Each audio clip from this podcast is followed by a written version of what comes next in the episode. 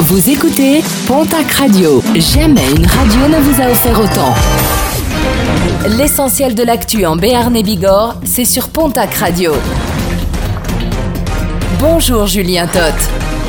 Bienvenue à vous. 6 ans de prison, verdict du tribunal de Pau dans l'affaire de la nounou accusée d'avoir secoué un bébé. Une peine inférieure aux réquisitions de l'avocate générale qui avait demandé 10 ans de réclusion criminelle. Les faits remontent à septembre 2014, date à laquelle elle est accusée d'avoir secoué un bébé âgé de 5 mois.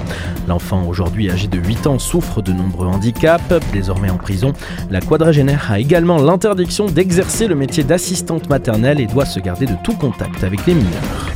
Rupture de stock. Depuis le 1er septembre dernier, les stations du groupe Total Energy sont débordées et pour cause, elles appliquent une remise par litre de carburant de 20 centimes supplémentaires aux 30 centimes de l'État.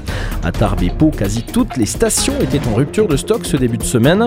Des files d'attente se créent en station, provoquant parfois des débordements entre clients et salariés.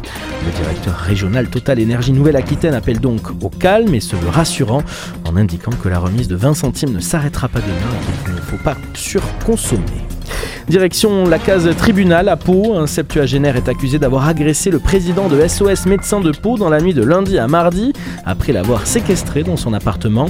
Le praticien a finalement réussi à prendre la fuite puis à déposer plainte. Une agression qui n'est pas isolée, deux dépôts de plainte ayant déjà été effectués les 27 mai et 6 juin dernier. Des agissements qui poussent l'association à ne plus sortir entre minuit et 6 heures du matin. Un avion qui fait parler, celui déposé ces derniers jours sur le rond-point de l'A64 au niveau d'Ibos.